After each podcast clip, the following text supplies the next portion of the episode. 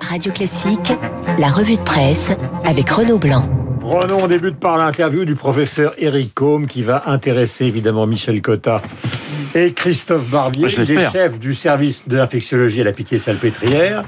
Et c'est vrai que ce matin, il met un petit pavé dans la mare. Ah oui, Eric Homme qui a consulté les données transmises par le labo Pfizer sur son injection contre le Covid et il déclare « Je n'ai jamais vu une fréquence aussi élevée d'effets indésirables pour un vaccin. L'infectiologue évoque des maux de tête, de la fièvre qui peut être forte, notamment chez les jeunes.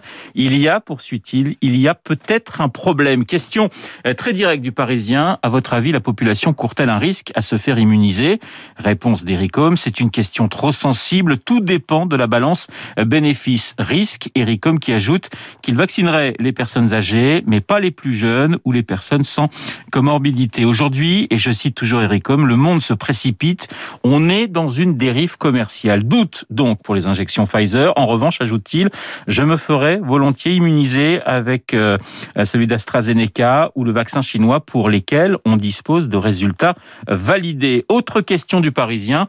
Ne craignez-vous pas de faire le jeu du complotisme Si, j'en ai terriblement peur, mais dès qu'on sort de la pensée unique dominante, on est tout de suite considéré comme un complotiste ou un âne, comme a qualifié Olivier Véran, alors que je suis de ceux qui défendent le plus le vaccin. Vous l'aurez compris, Eric Homme réclame donc la preuve de la fiabilité des injections produites par Pfizer et il conclut par ces mots, si on se loupe, toute l'histoire de la vaccinologie sera discréditée. Aujourd'hui, on a l'impression qu'il faut choisir son camp.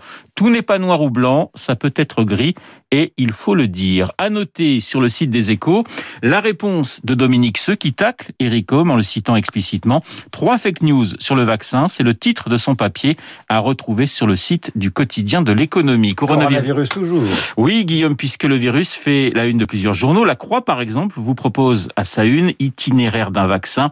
Forcément, quand on a lu l'entretien du professeur Combe, le dossier de la Croix en page 2 et 3 semble un tantinet décalé. Du côté du Figaro, on s'intéresse ce matin, et c'est le titre du journal en première page, à l'origine du Covid. Un an après, insiste le quotidien, l'origine du Covid-19 reste un mystère. Le Figaro qui souligne que le pangolin, le fameux pangolin, n'est plus le principal suspect. Le Figaro toujours fait remarquer que la Chine refuse encore aux scientifiques étrangers euh, l'accès à l'endroit où l'épidémie a explosé, c'est-à-dire la ville de Wuhan et son marché aux animaux. Le journal qui avance prudemment sur les différentes hypothèses, mais qui rappelle qu'un accident de laboratoire est possible. Il existe des précédents. Euh, Renaud à la une de l'équipe, photo de Kylian Mbappé, le visage gras. Ah, Mbappé, un genou à terre et le poing levé. Photo prise hier au Parc des Princes avant la reprise du match entre le PSG et les Turcs du Bazak Shehir. Sur le cliché du quotidien sportif et au premier plan, un joueur d'Istanbul dans la même position que l'attaquant des Bleus, mais de dos. Ensemble, ensemble, titre très sobrement l'équipe. Ensemble, bien sûr, contre le racisme. Pratiquement la même photo en première page de Libération. Racisme, insiste le journal. Les joueurs prennent la main. Libé qui poursuit par ce titre dans ses pages sport.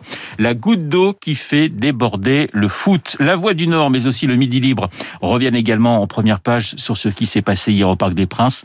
L'électrochoc, titre d'ailleurs le Midi Libre. La révolte des joueurs, insiste de son côté le Parisien. Le Parisien qui se demande si le racisme est enfin hors jeu. Gros point d'interrogation pour le quotidien dont l'édito s'achève par ces mots.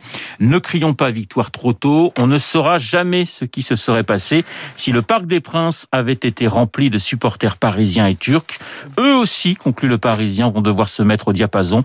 Pour la petite histoire, Paris a explosé Istanbul 5-1, mais, conclut Libé, l'important était ailleurs. Euh, Renaud, une photo de Boris Johnson à la une du Figaro. Et cette fois, le Premier ministre britannique, et contrairement aux clichés des jours précédents publiés dans la presse, a le regard plutôt sombre, masque noir sur le visage. hein. C'est un Boris Johnson au cœur de la bataille, titre le journal.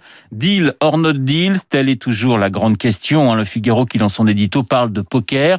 Un poker européen, chacun, poursuit le quotidien, chacun veut faire croire que l'autre a plus à perdre dans une séparation sans accord. L'heure est venue, conclut le journal, de jouer carte sur table. Guillaume, vous le savez, Bojo et Ursula von der Leyen se sont donné une ultime chance après leur dîner à Bruxelles. Bruxelles qui ne manque pas d'humour car ce sont des produits de la mer qui ont été servis au Premier ministre britannique avec notamment un velouté de potimarron au pétoncle en entrée et un turbo à la vapeur en plat. On ne sait pas où le poisson a été pêché près des côtes françaises ou anglaises. Affaire à suivre. Et puis un dernier point qui est important. Oui, on termine avec le portrait de Paul McCartney dans Le Figaro. McCartney qui s'apprête à sortir un nouvel album. Saint-Paul, hein, car c'est ainsi qu'il a été rebaptisé au début des années 2000, continue euh, d'innover. McCartney victime, rappelle Le Figaro, d'une fake news, même si à l'époque on n'employait pas ces mots et on ne parlait pas de complotisme. En octobre 69, rappelez-vous, une radio américaine annonçait qu'il était mort et que les trois autres Beatles l'avaient remplacé par un sosie. Vous vous souvenez de la pochette d'Abbey Road, sortie ah deux mois plus tard, McCartney, qui sur cette même pochette traverse la rue pieds nus comme les personnes enterrées en Inde. Oui, mais voilà, rappelle le Figaro, Sir Paul a aujourd'hui 78 ans et la réussite de son nouveau cru est presque insolente. Le Figaro qui cite l'un de ses biographes, François Plassa, ce type s'amuse toujours à composer, ça lui est aussi naturel que de respirer. Mhm. McCartney qui a sorti 45 disques depuis la séparation des Beatles, à moins que ce soit son sosie. Quelle est la voiture qui est sur la pochette de Abbey Road Une coccinelle. Voilà, une Volkswagen, absolument. Et il est 8h39, et toc. Figaro. Mais non, mais bien sûr, et toc, tu as raison. Mais on a résumé tout à l'heure, on a, quand même résumé Proust à 7h30 avec Augustin Lefebvre en 30 secondes, ce qui était quand même un record. Eh bien, je vous donnerai la recette du cappuccino de langoustine, que vous avez parlé du menu du sommet européen bretonne et amande, un autre jour, mais vous la trouvez dans le Figaro et vous, grâce à Nordine Labia. Ça a l'air absolument délicieux. Ainsi, ça va plaire à Michel Cotta, qui aime le Sud. Couscous, défiloché d'agneau confit et de prud'eau. On ne peut pas sombrer simplement dans la